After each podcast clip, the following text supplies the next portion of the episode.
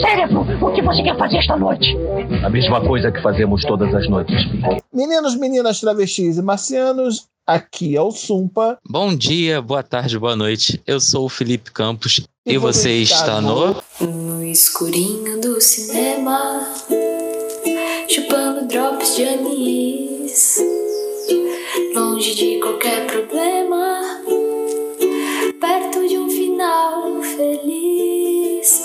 Pink está deglutindo meu raciocínio. Eu acho que sim, mas ficou uma mosca presa no meu dente da última vez. Não, Pink.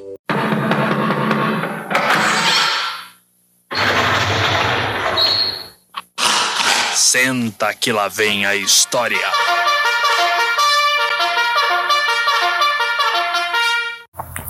Carol Danvers, também conhecida como Miss Marvel, Binária, Warbird e mais recentemente Capitã Marvel, é uma personagem com mais de 50 anos de história. Ela foi criada em 1968 por Roy Thomas e Jenny Cobb como coadjuvante e interesse amoroso do Capitão Marvel, Capitão Marvel, durante uma fase em que ele estava se rebelando contra os Kree. Ele havia sido plantado na Terra para espionar o mundo a mando dos Kree e descobriu que estava fazendo a coisa errada. Na época, Carol Danvers tinha um cargo técnico na aeronáutica. Afinal de contas, em 68, uma mulher não era tão capaz de ser chefona ou capaz de ser piloto. Pelo menos não era assim que se via.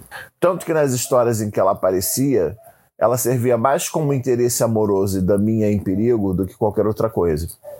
A história dela só muda quando, durante uma briga entre o Capitão Marvel e o ex-parceiro dele, Ian Rogue, uma bomba cria explode e atinge Carol Danvers com todo o seu poder. Está criada uma nova super-heroína. Na verdade, apesar dessa história ter sido no começo dos anos 70, 71, 70, as histórias da Miss Marvel, como ela passou a ser chamada, só começaram em 77 e 78, escritas por Chris Claremont, que já era famoso pelos X-Men e que a partir daí aproveitou a segunda onda do feminismo para torná-la uma personagem mais forte, diferente do que havia sido mostrado no final dos anos 60 e comecinho dos anos 70. Essa Karen Davis não tinha mais ligação nenhuma com a aeronáutica, não tinha nenhuma ligação militar, ela era apenas a editora de uma revista feminina do Clarim Diário. Ela tinha como coadjuvante J. Jonah Jameson, Peter Parker, Mary Jane, o interesse amoroso do Parker. Nessa fase, ela não tinha consciência de que era Miss Marvel. Carol tinha sua vida e Miss Marvel era uma personalidade estranha que assumia o corpo de tempos em tempos para lutar contra os inimigos. Depois de um tempo, Claremont foi trabalhando isso e eliminou essa questão de dupla personalidade. Ao longo do título, que não durou muito tempo, Claremont foi introduzindo personagens que na verdade seriam mais conhecidos nos X-Men, que é uma das coisas que ele fez em todos os títulos que passou. Ele criou Mística, Vampira, a Rapina, que mais tarde ele colocaria como irmã da Lilandra, a Imperatriz de Shiar, e ele foi trabalhando essa questão da dupla personalidade até eliminá-la. Foi uma história que ele levou até o ponto que foi interessante. Na verdade, como o título não durou muito, ele acabou deixando as histórias que pretendia contar pela metade. Como todos os personagens que acabavam fazendo um relativo sucesso iam parar nos Vingadores, Miss Marvel entrou na fase dos Vingadores David Michelini e foi um personagem recorrente, eu acho que por dois ou três anos, até a fatídica história do estupro, que foi um divisor de águas. Nessa história, um personagem do livro queria vir para a Terra, só que como o corpo não cabia, não aguentava as energias da Terra, ele precisava de uma mãe. Então o personagem seduziu a Carol para que ela se tornasse a mãe dele. E quando o corpo acabou sendo destruído, Carol voltou para o limbo com ele. Porque estava apaixonada, porque o via como homem da sua vida e os Vingadores não interferiram nisso. Eles simplesmente deixaram que ela tomasse as atitudes dela. Mais uma vez, o Claremont assumiu a Miss Marvel e trouxe ela de volta no Anual dos Vingadores. Dessa vez sem poderes devido a uma luta contra a vampira que acidentalmente roubou todos os seus poderes e parte das suas memórias, ela foi encontrada pela Mulher-Aranha como uma mendiga em Los Angeles e foi salva pelos Vingadores.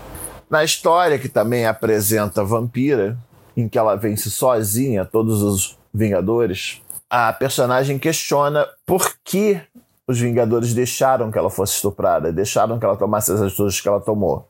Até porque isso foi uma briga editorial. Alguns roteiristas não gostaram da forma como essa história foi desenvolvida. Mais uma vez, Carol Danvers fica sem título, fica sem rumo, só que ela volta para as mãos do Claremont pela segunda vez. O que, que o Claremont faz? Ele desenvolve a amizade dela com Wolverine, reforça a questão dela ter sido militar e piloto de aviões, aumenta um pouquinho mais a história da personagem, e como ela já está sem qualquer poder, ela se torna a segunda personagem, binária.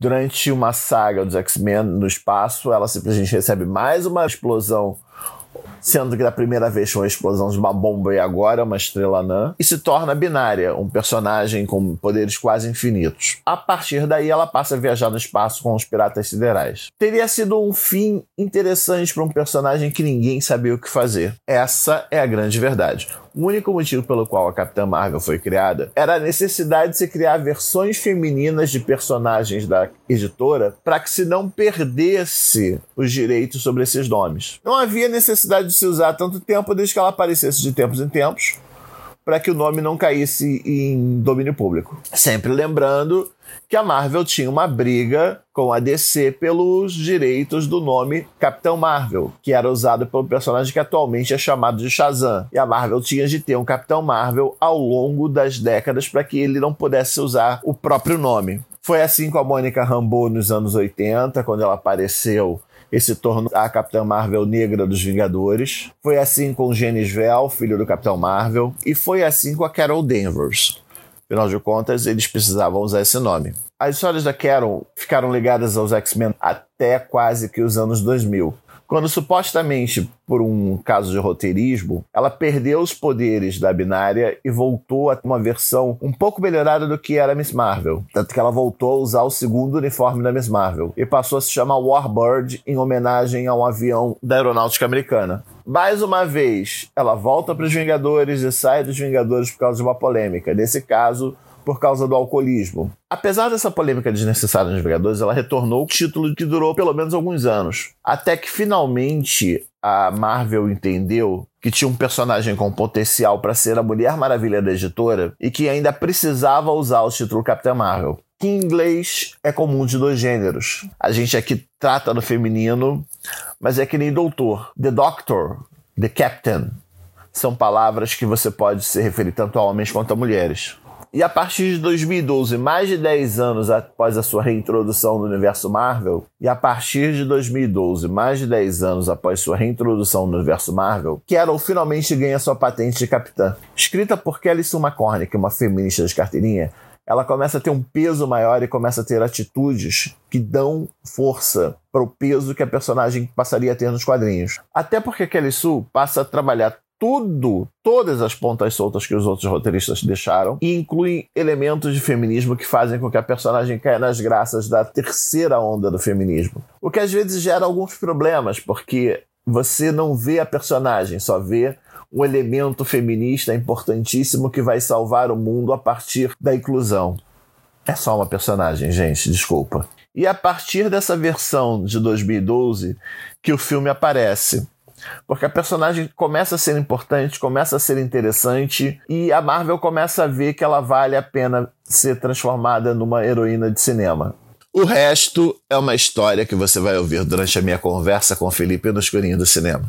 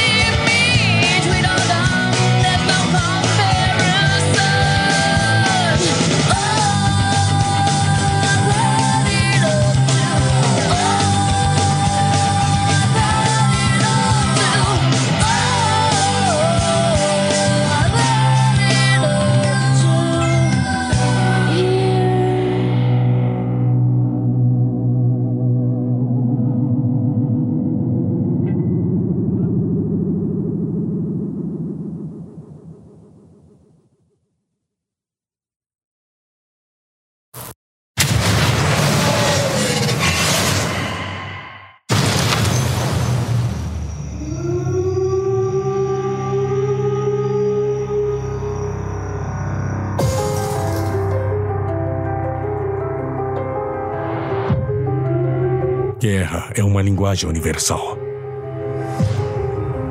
Reconheço um soldado renegado quando vejo um. Mas jamais imaginei que um pudesse vir lá de cima.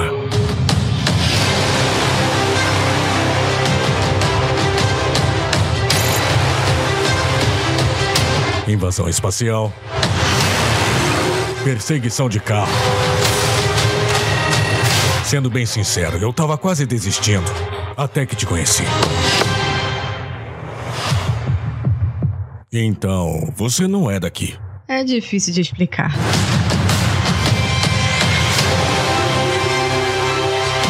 Eu continuo tendo essas lembranças. Vejo flashes. Eu acho que eu tive uma vida aqui. Mas não sei dizer se é real.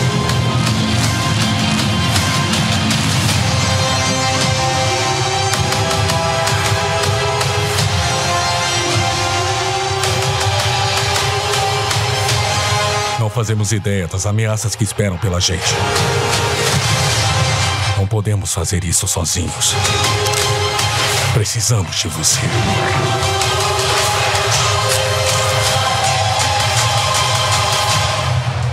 Eu não sou o que você imagina.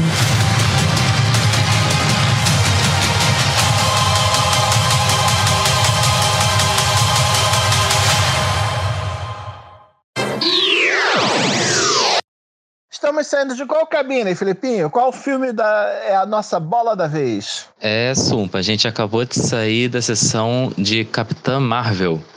Meu Deus, eu não acredito que a gente conseguiu sair dele. O filme aconteceu. Nossa, putz, fazia um tempo que a gente estava anunciando esse filme, né? Parece que ele ia salvar a Marvel, parece que ele ia começar a quarta fase, terminar a terceira. Ela ia ser uma super-heroína que ia ser a mais poderosa, ia ser o mulherão da porra. E o que, que você ficou imaginando antes de ver esse filme e como agora você se sente depois de ter visto? Como você se sentiu na expectativa dessa personagem que acabou se tornando a Mulher Maravilha da Marvel? É, realmente, estava sendo muito aguardado, não só pela crítica, mas pelo público também, principalmente por conta dos acontecimentos de Guerra Infinita. E, claro, isso aí você já mencionou, dessa nova fase nos filmes da Marvel. Então, a Capitã, ela viria como uma novidade, esse começo dessa nova fase. Então, depois lá daquela cena pós-crédito de Guerra Infinita, a gente sabia que ela ia aparecer e meio que dar um jeito nos acontecimentos e como é que seria esse filme. E aí depois quando começaram a pipocar as informações, a gente descobriu que ia se passar nos anos 90, antes dos acontecimentos, então eu fiquei pensando como é que eles iam fazer essa ligação. Claro que seria mais um filme de origem, então a gente meu caso, que eu só. Eu basicamente vejo os filmes, não leio tantos quadrinhos. Então seria uma maneira de apresentar o, o personagem dentro do universo cinematográfico. Então eu tava realmente bem animado para ver como é que eles iam fazer essas novas jogadas depois da Guerra Infinita. E foi interessante como eles fizeram. Eles realmente foi uma jogada pros próximos filmes. Dá pra meio que pensar como é que eles vão se organizar, quais são os personagens que vão, infelizmente, deixar o universo e os que vão continuar, que vão ganhar protagonismo. Possivelmente a Capitã Marvel vai entrar nesse protagonismo aí, que até então é do Homem de Ferro e um pouquinho aí do Capitão América. E vamos ver como é que vai ficar. Então ele meio que tirou um pouco a curiosidade das coisas como iam ser feitas e colocou mais perguntas. Na verdade, eu acho que o mais interessante nem é isso é que no final das contas esse filme foi vazado no Reddit, né? Eu, por exemplo, infelizmente tinha visto muitos pedaços desse filme, já sabia como é que ele seria. Como eu acompanho muito as informações de site, de YouTube, de podcast, eu estava vendo o quanto eles tinham essa ideia de que esse filme ia ser a base da fase 4 e acabou não sendo, porque o que se vendia de, de que esse filme iria dar início para a invasão secreta acabou nem sendo, porque terminou sendo um filme mais autocontido do que a base para grandes coisas. E conforme tem vazado, a Marvel está seguindo para a fase 4, que vai ser uma não fase, né? Você tanto vai ter os personagens do universo cósmico que a Capitã Marvel está dando início, que vai, vão ter os Eternos, vai ter filme, se eu não me engano, da Tropa Nova, quanto você vai ter os personagens urbanos que vão ser guiados pelo Homem-Aranha longe do lar agora. Você tem a despedida do Capitão América, você tem a despedida do Homem de Ferro. A gente torce para que no Vingadores Fim de Jogo essas despedidas sejam épicas, porque afinal de contas foram personagens que guiaram a história, entendeu? E existiu ou existe a promessa de que a Capitã Marvel vai fazer isso. Só que, na verdade, se eles pretendem fazer como nos quadrinhos, em que nada é tão interligado assim, mas é interligado, talvez ela seja a base do universo cósmico daqui para frente e interaja de tempos em tempos com Homem-Aranha no universo urbano. Oi, como assim? Explica mais. Ou sabe-se lá, de repente, a tal da invasão secreta que prometeram tanto com a chegada da Capitão Marvel e com a presença dos Skrulls aconteça, não dá para saber. O legal das nossas conversas é que a gente discorda de bastante coisa, né? E mas uma coisa que você falou, eu, eu concordo. Ele fica muito nele mesmo e não, não apresenta muitas informações para o universo em geral. É mesmo, é? Como falei, né? É um filme de origem, então ele fica ali muito preocupado em explicar a personagem. Como bem você falou, ele simplificou se você for comparar com, com os quadrinhos, mas ele, ele tem aquele tempo para situar quem tá no cinema sem saber de nada. Porque afinal de contas só aparece mesmo o Fury e o Coulson. Ele aparece. Esses são os dois personagens que a gente já conhece de outros filmes do novelão da Marvel. Eu nem chamo mais de franquia, eu já falo que é um novelão, que você já acompanha tudo há 10 anos. E aí é um filme muito novo que tem que explicar muita coisa. São duas horas e pouco de filme, então assim, boa parte é explicando e tentando situar o espectador. Mas de novo, ver como é que eles vão fechar isso, como é que eles vão empurrar os, o, a história para frente e como é que eles vão fazer com certos personagens. O, o próprio Capitão, é, muita gente achava que ele já ia morrer na Guerra Infinita, o que não aconteceu. Então, como é que vai ser isso? Bem lembrado do Homem-Aranha, ele meio que corre por fora, né? Então, vamos ver como é que eles vão se juntar de novo mais lá para frente. Porque teria Guardiões da Galáxia 3, mas por conta de toda aquela confusão com o Gun, eles suspenderam o projeto. Quando você falou aí de, de cósmico, espaço e tal, me veio o filme dos Guardiões e, e ver como é, como é que isso ainda vai mais pra frente.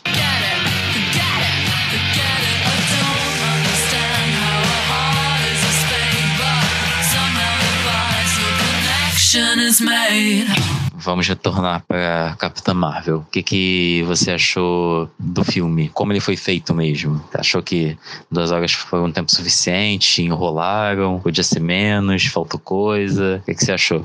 Olha, eu achei que para a história que foi contada, o tempo ficou redondo. É um filme grande. Ele tem duas horas e meia de exibição. E é interessante, porque é uma história mega simples. É o filme mais esperado dos últimos anos e é o filme que tem a história mais simples que tem. É um filme de origem, como você mesmo disse, é uma coisa, cara, que é estranho você pensar o quanto a perfeição pode ser simples, porque você vê, o filme explica a história de uma personagem ele abre para você ter outros personagens que são os Scrolls. A própria Mônica Rambeau, que é filha da Marie Rambeau, que é a melhor amiga dela, que é apresentada, é a super-heroína Photon, que é o nome de aviadora da Marie. Aquela imagem da Mônica com o cabelo é a imagem do cabelo que ela usa da primeira vez que ela aparece. E quando ela apareceu, ela não era Photon, era Capitã Marvel. Então você começa a brincar com uma série de histórias de legado, até o nome dos Vingadores. É absurdo como esse filme dá umas amarradinhas numas coisas que podiam ter se perdido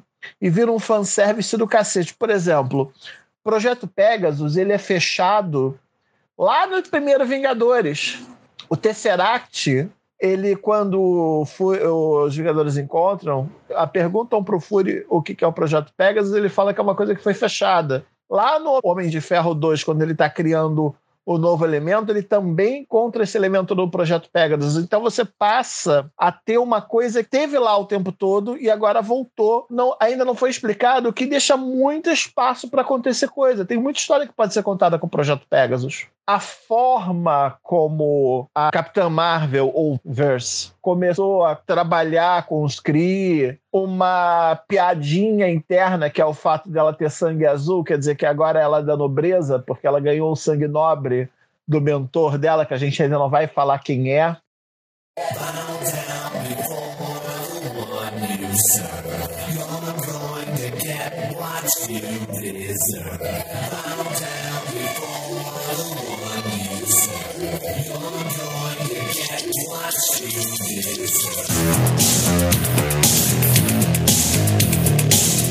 Se você parar para pensar que a lógica da Marvel é contratar atores conhecidos para interpretar vilões e for procurar quem é o vilão do, do, começo da história da Capitã Marvel, você para e vai descobrir quem é o personagem do Jude Law, né?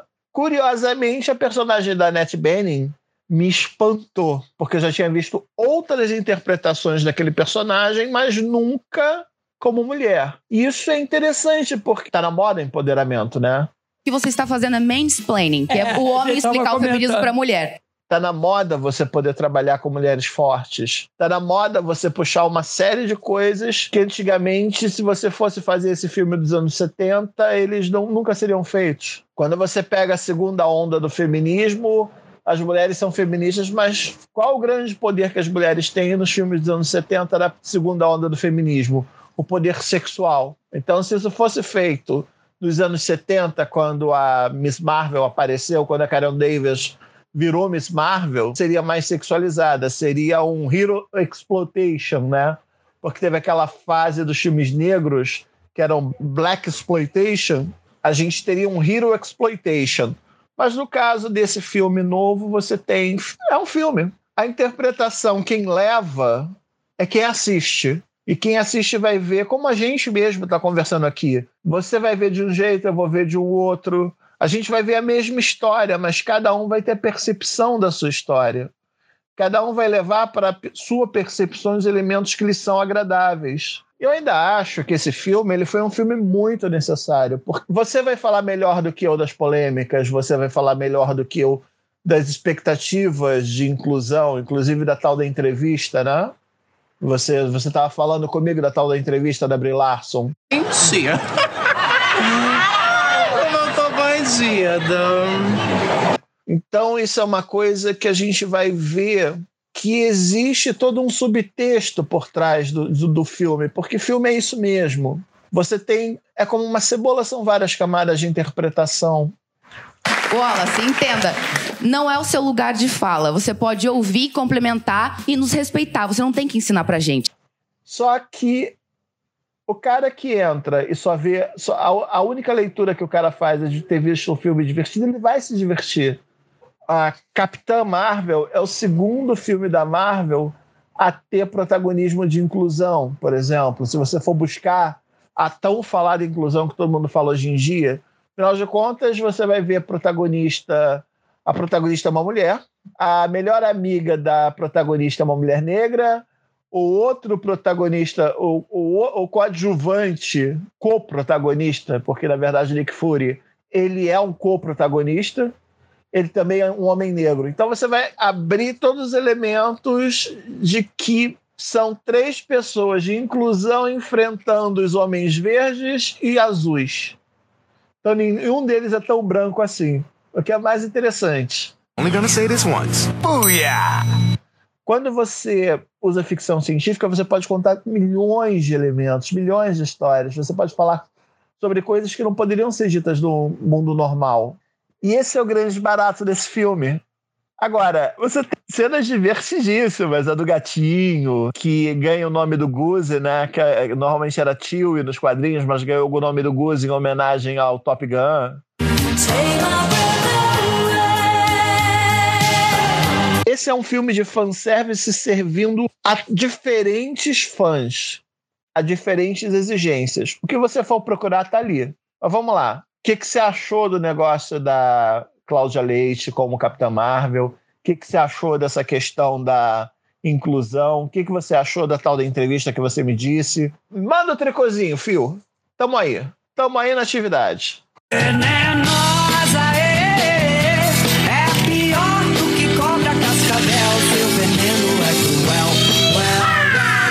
Você falando assim de mim, as pessoas vão achar que eu sou uma pessoa polêmica que gosta de confusão. Não é nada, nada a ver. Totalmente diferente. A gente falou, você falou muita, muitas coisas aí pra, pra eu rebater. Chegou Claudinha bagunceira. Oh, oh, oh. Na madeira, madeira, madeira, madeira. Chegou Claudinha bagunceira. Oh, oh, oh. Na madeira, madeira, madeira, madeira. O lance da Cláudia Leite foi porque teve um acordo dela com, com a Marvel, uma coisa dessa, não sei muito detalhe, eu li, mas agora me escapa, que ela realmente meio que fez a representante aí da Capitã Marvel aqui no Brasil, e ela tirou várias fotos antes do lançamento, ela foi com, com a roupa da Capitã Marvel pro Carnaval da Bahia, Brinco, inclusive, viu no Twitter, compartilhou parece que gostou. Então tem isso. É, e as conversas aí das polêmicas e tal foi de uma entrevista que ela comentou que ela queria ver mais pessoas, mais tipos de pessoas fazendo entrevistas e perguntando coisas para ela sobre o filme. E aí meio que essa declaração aí rolou até um abaixo assinado para boicotar o filme. É, assim, eu, eu vi o filme, claro que eu já vim pensando é, nessa proposta e nessa nessa visão mais aí de inclusão e até realmente feminista com relação ao filme, porque a gente teve aí Mulher Maravilha, que foi um estouro.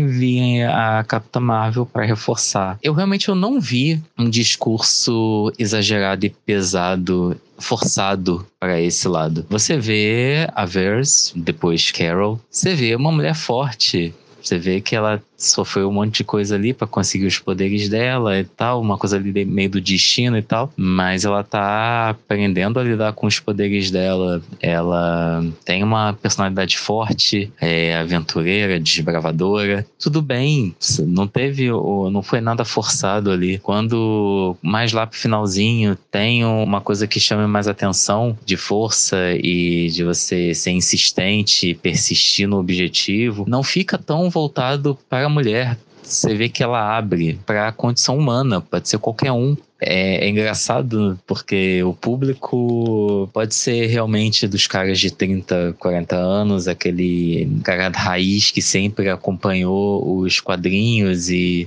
e se animou com os filmes, mas também tem aquele público infanto-juvenil. Desculpa, é, a gente tá meio que parando com essa palavra aqui infanto-juvenil, porque infantil e juvenil são dois públicos totalmente diferentes. Mas você tem um público juvenil e você tem um público de crianças. E, poxa, a gente estuda essas histórias de super-herói. A gente entende que a figura do herói é importante, porque tudo bem, o cara voa, solta raio pela mão, tem poder de telecinese, tem uma cacetada de coisa. Mas o herói é aquele cara que ele se sacrifica por um bem maior, por pessoas que ele não conhece, por um monte de coisa. E, poxa, aquela cena do, do Thor fazendo o novo martelo, tendo que segurar as máquinas enquanto recebe toda a energia para fazer. Aquela cena, para mim, representa muito o que é ser um herói, de você realmente se sacrificar pra algo que não é só para você, é para um, é pro mundo. Essa visão de herói é, é importante e,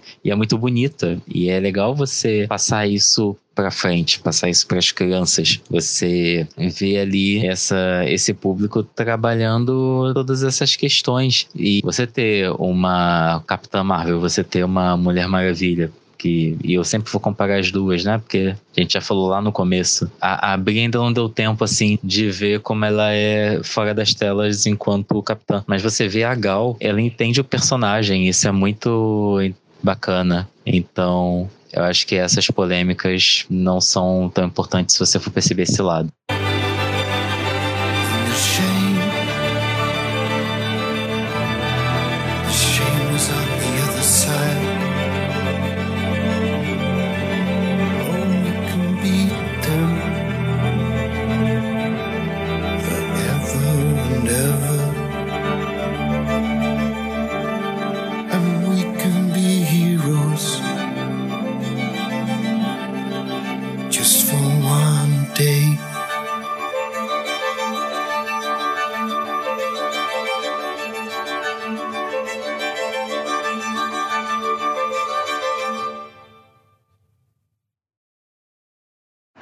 Verdade, essas polêmicas modernas, elas são até curiosas, porque há 30 anos atrás a Whoopi Goldberg fez um filme chamado Jumping Jack Flash. Isso era repetido a todas horas, toda hora na sessão da tarde. Era um filme em que ela descobria uma questão de espionagem, se envolvia com um espião, através de uma fita dos Rolling Stones que ia parar na mão dela. A grande questão é que eu não lembro se esse foi o filme de estreia dela, se ela tinha feito outro, mas ela só fez esse filme porque a história era para homem e que podia ter sido para ela também.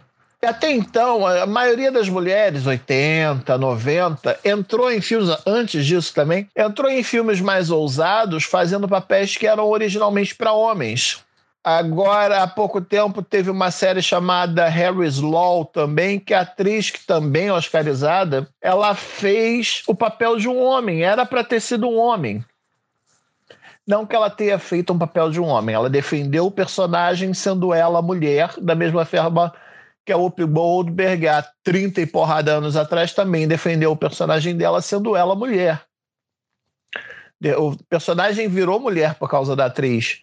Mas até então você não imaginava que uma atriz pudesse ser durona. Você não imaginava que uma mulher pudesse ser algo além de frágil. E não se criava personagens interessantes neste sentido para as mulheres. O que acontece com a inclusão é que você começa a pensar em públicos diferentes. Como você pensa em públicos diferentes, você começa a entender que mulheres, negros, pânicos, chineses, cris, screws, todos gostam de se divertir e que precisa se criar produtos ligados a eles. E no final das contas, é, é, é esse o ponto, né?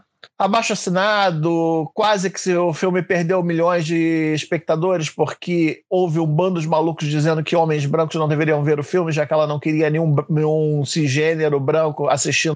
E o final da história é só um filme. Ele não muda a vida de ninguém. São só duas horas de diversão que você vai ver e você vai poder sonhar que você é o personagem. Já que a função do filme de herói é justamente essa: você poder mostrar pessoas que, como você falou do Thor na hora do Stormbreaker, o cara mostrou que o herói é além do homem. Como a própria Miss Marvel.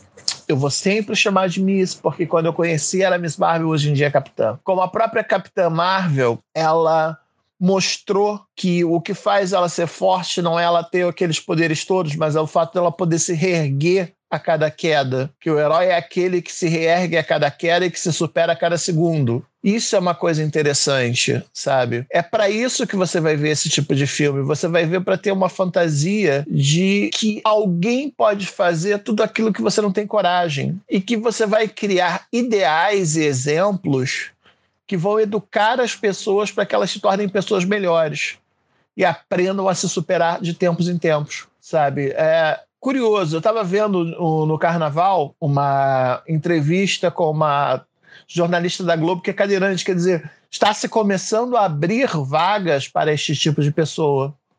Que até então você só tinha aquela jornalista que era bonita na foto e que não tinha nenhuma diferença, é, porque câmera você tem de ser bonito para estar nela. É uma crueldade que existe, mas é uma verdade, porque você for parar para ver são raros os personagens defendidos por atores feios ou com diferenças. Você vê um Preciosa da vida, mas o personagem foi escrito para ser como aquela garota era. Um pouco diferente, você teria estragado o personagem. Mas é interessante você ver que os papéis estão sendo escritos para as pessoas que estão interpretando elas. Os papéis estão sendo escritos para as pessoas que estão interpretando os papéis, sabe? Não é mais como era antigamente que você, o, o ator começava porque você tinha um filme aberto. O Ed Murphy também, quando começou um Tira da Pesada, o primeiro um Tira da Pesada não foi feito para ele. Acho que foi feito para o Judd Rainbow, que depois ele não quis fazer o Axel Foley, mas voltou como um policial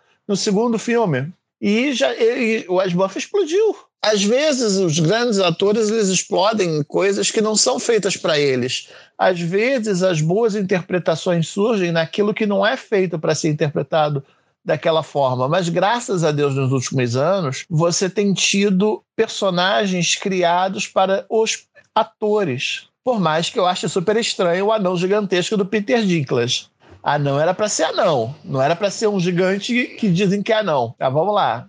É uma daquelas coisas que você vai virar e fingir que não viu, porque a história precisa continuar e dentro daquele universo ele precisa ser daquele jeito. Pra mim, é birra de hater. Eu quero mais é que vocês morram, essa que é a realidade. Eu tenho um ódio puro e genuíno por vocês, eu não quero saber. Quando- Antes de, de lançar filme, o filme vai ser só dia 8, né? E assim, antes mesmo de ter filme, a gente só tinha o trailer. E aí já tava falando, ah, porque ela é sensal, ela é sem graça. E aí eu, já- li comentário, ah, porque ela não tem bunda. E assim, pra que esse comentário? Que ela não tem expressão e que ela é ruim. Tem cenas, é claro que tem ali umas fanfarronices, porque o filme pede. Mas tem uma coisa ou outra, tem uma cena ou outra ali que você vê que é detalhe, você vê que é só um olhar, é um sorriso de canto de boca. São, são coisas pequenas que aí tem que ficar ligado. Um- uma que me chamou muita atenção, filme da Marvel, todo mundo sabe que isso acontece, né? Vai aparecer o Stan Lee, porque antes dele morrer, ele gravou algumas coisas aí. Então a gente vai ver o Stan Lee na Capitã Marvel. A expressão dela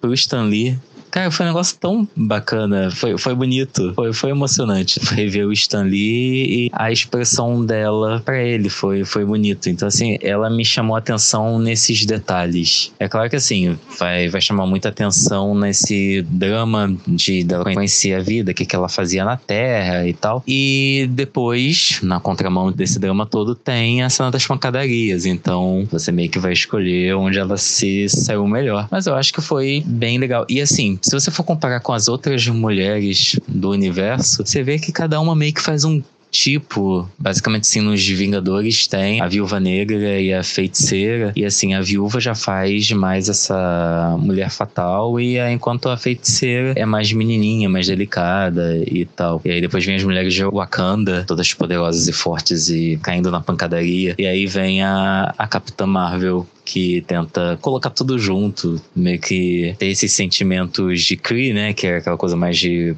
pancadaria e treinamento e tal, e ao mesmo tempo que tá se redescobrindo e se conhecendo, então tem que ter esse equilíbrio. Pra mim, funcionou. Agora eu quero ver como é que ela vai ser interagindo com os outros. Está olhando aquele casal lá dentro?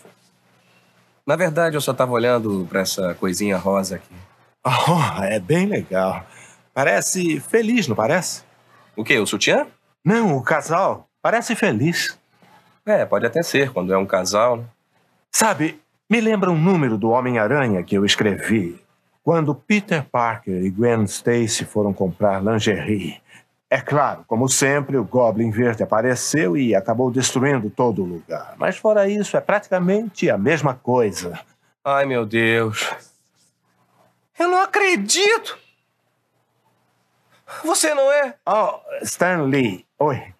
Os quatro fantásticos, Reed Richards, o corpo dele todo se estica. Eu quero saber se todo mesmo, aquela parte lá. Sei o que quero dizer. Nunca mencionávamos esse tipo de coisa antigamente, principalmente com as normas para as revistinhas. Ah, eu não estou acreditando que eu estou falando aqui com você. Você é o responsável pelo melhor. Vamos fazer a lista. O Homem-Aranha. Culpado. O Incrível Hulk. Infelizmente. Cara, isso é tão legal. Os X-Men. Agora que você mencionou. Cara, você é realmente um deus. Ah, olha só aquele casal. Puxa, eles parecem bem apaixonados. Vem cá, qual é a parada, hein? É a segunda vez que você fala de casais apaixonados. Eu gosto desse tipo de coisa. Diga, você tem uma namorada, Brody? Eu tive. Nós terminamos. A coisa. O pinto dele é feito de pedra laranja como o resto do corpo? é um segredo de super-herói. É, escuta, Brody, é, por que vocês terminaram? Ela era um pé no saco, queria que eu fosse um namoradinho normal, disse que eu tava ligado demais no mundo das revistinhas, sabe qual é? É, posso entender. Houve uma época quando eu só me interessava por isso. Eu tive uma garota, provavelmente igual à sua. Ela sempre reclamava que eu passava tempo demais com minhas revistinhas e temporariamente terminamos. Viu o que, que ela sabia? Você tá aqui agora, uma lenda nesse campo, deve ter tido muitas mulheres depois dela, não tô certo? Ah, muitas mulheres. Jagger e eu tínhamos uma competição para ver quem tinha mais. Se quer saber, da última vez que chequei, eu estava na frente. Caramba, isso é demais! Mas nunca esqueci aquela garota. Quer dizer que você nunca voltou para ela? Um dia descobri que tinha se casado. Estraguei tudo, eu perdi a minha chance. Nem pensar. E aí, o que, é que você fez? Ah, segui com a minha vida. Criei alguns novos super-heróis especiais. Eram personagens que refletiam minha própria tristeza e meu próprio remorso. Como assim? O Dr. Doom, ele usa a armadura para esconder seu corpo disforme, não é? É. Ok. Era eu debaixo da armadura. O Hulk, um cara normal num minuto, um monte de emoções depois, como eu quando pensava no que tinha perdido. Então criou cada personagem como um meio de lidar com seu próprio arrependimento? É, a garota que eu perdi. Escute, faça um favor a si mesmo, Brody. Não espere, porque todo o dinheiro, todas as mulheres, até mesmo todas as revistinhas do mundo não podem substituir aquela pessoa. Sei não, todas as revistinhas? Confia em mim, naquele que sabe. Bem, foi bom falar com você. Continue com um bom trabalho. Continue lendo, que eu continuo escrevendo. Ah, Stan. O que é? Ela significou tanto assim? Brody, desistiria de tudo. Tudo mesmo. Para passar um só dia com ela. Se cuida. Vamos lá. Eu acho que ela é oscarizada, mas não é uma boa atriz. Acontece. Ela deu uma boa interpretação, defendeu a Capitã Marvel bem. Ela ganhou, se eu não me engano, foi pelo quarto Jack, que ela também defendeu bem, mas ela tem os outros filmes que, sei lá. Sobre Stan Lee, eu fiquei muito feliz, porque esse filme tem muitos fanservices, tem muitos easter eggs. A introdução do filme foi uma homenagem para Stan Lee, ao invés de colocar os personagens da Marvel, eles colocaram Stan Lee em todas as aparições dele. A cena de reverência, a cena de reverência da Carol com Stan Lee, inclusive, ele estava lendo o roteiro do Kevin Smith, que é o Barrados do Shopping. Ele aparece numa cena. Ele está numa loja de quadrinhos, né? Os personagens do Askellverse, até uma certa fase, eram muito nerds.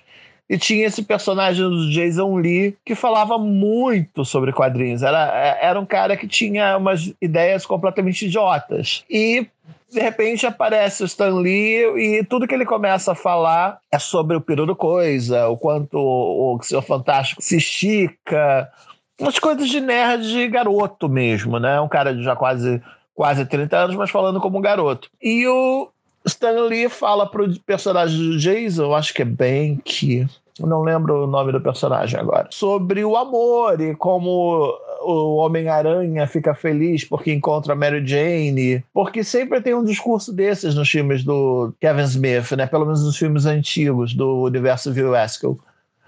E era interessante porque no final das contas, ele sai e o, o cara fica totalmente deslumbrado pela conversa, mas o Stanley só diz: Nossa, ele devia procurar um psicólogo.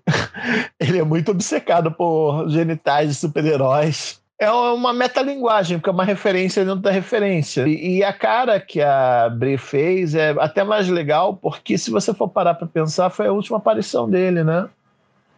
Você não tem outro filme sendo gravado com ele aparecendo. Talvez ele apareça no Ultimato, vai saber e acaba ali. Stephanie, você gostaria de sair comigo como minha namorada? Ah, Dexter, você já teve alguma namorada antes? Não, mas eu tenho praticado. Aliás, ainda falando nisso, se o problema é a bunda da Brie Larson, cara, espera a versão pornô. Com certeza vai ter uma siliconada com bundão para você poder ver.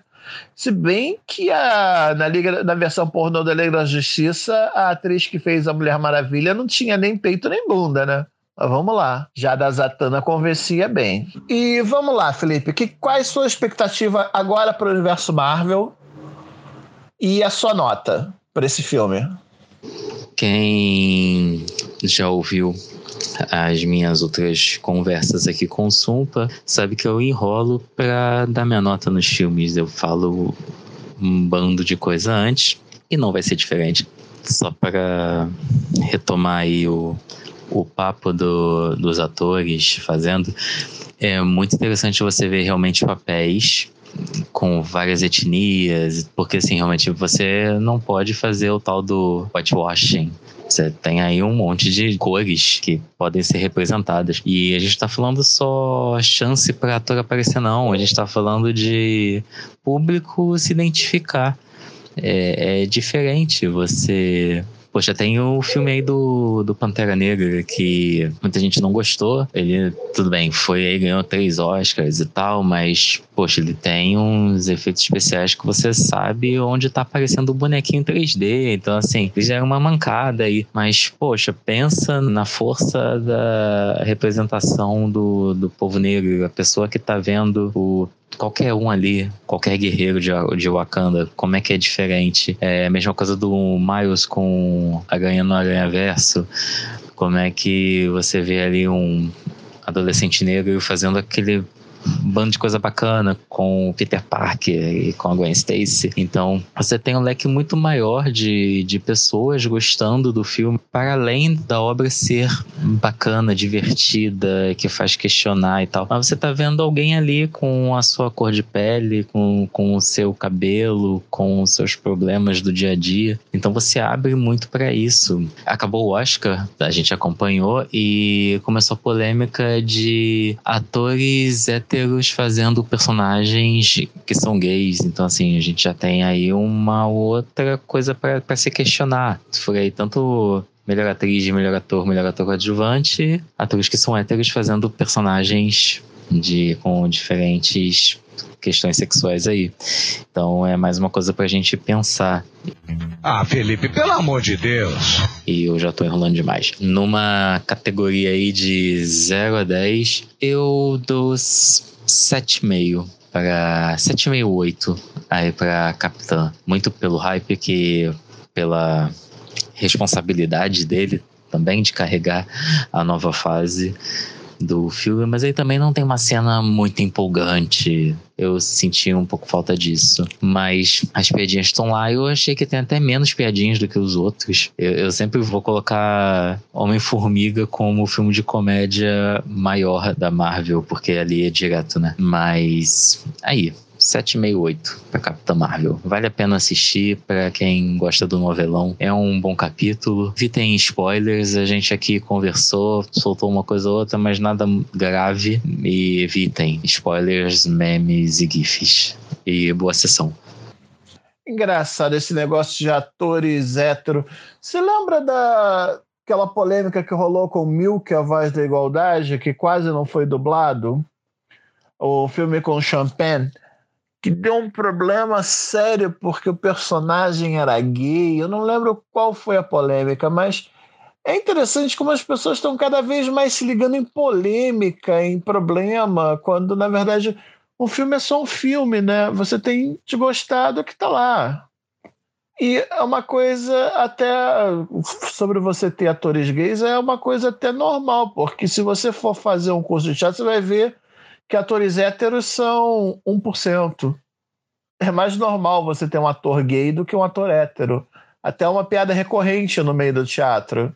É ator, olha a sexualidade dele. Então é uma coisa mais normal do que se deveria, né? História do ator gay.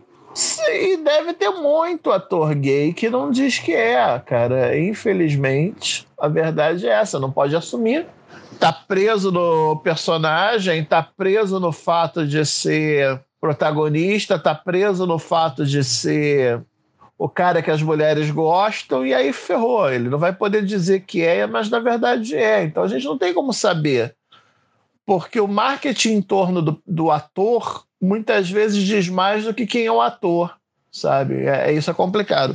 Eu acho que o Capitão Marvel inaugurou um novo nicho na Marvel, que é o filme épico filme de época. Que os Eternos também vão ter isso, porque eles querem fazer uma coisa grandiosa. Então, no fundo, você está vendo um filme sobre os anos 90, que assim como os anos 80 são os anos que o nerd médio se identifica, porque foi a época que todo mundo cresceu. Você tem bandas como Nine Inch Nails, você tem filmes como True Lies, do Schwarzenegger com a Jamie Lee Curtis. Você tem a Blockbuster, que não existe mais, mas que nos anos 90 lá nos Estados Unidos foi um, o must, a própria frase o must é uma frase que é dos anos 90. Você não tem mais isso hoje em dia. Isso foi uma coisa acertada. Uma coisa que eu acho curiosa é que realmente não tem nada que empolgue, né? Você não tem assim uma coisa. Uma... Você tem cenas que são incríveis, ó, como aquela cena dela indo para o espaço com os Skrulls, mas na verdade.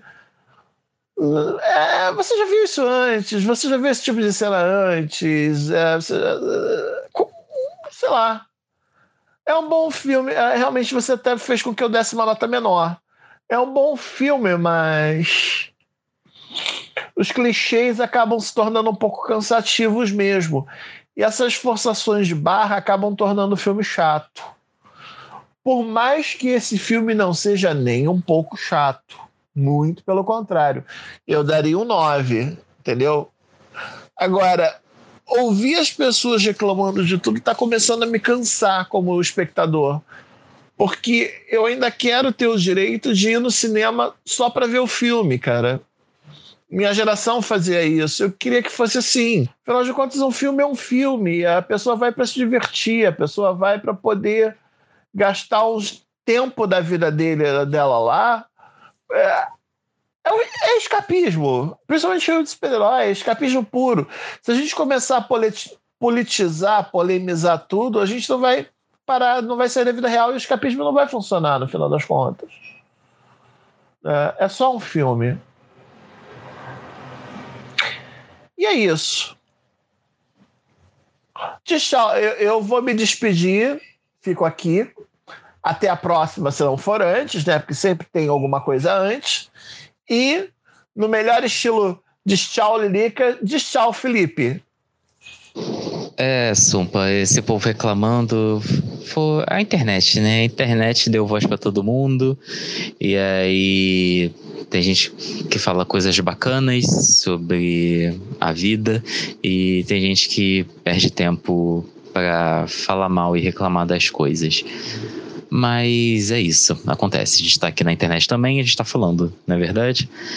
E então é isso, gente. Muito bom estar com vocês, brincar com vocês. É, gente eu falo sempre a gente se vê, mas não tem como. Então, até a próxima. Espero que tenham gostado. Comentem, compartilhem, falem para os amigos. E até a próxima. Um abraço, tchau. Thank you.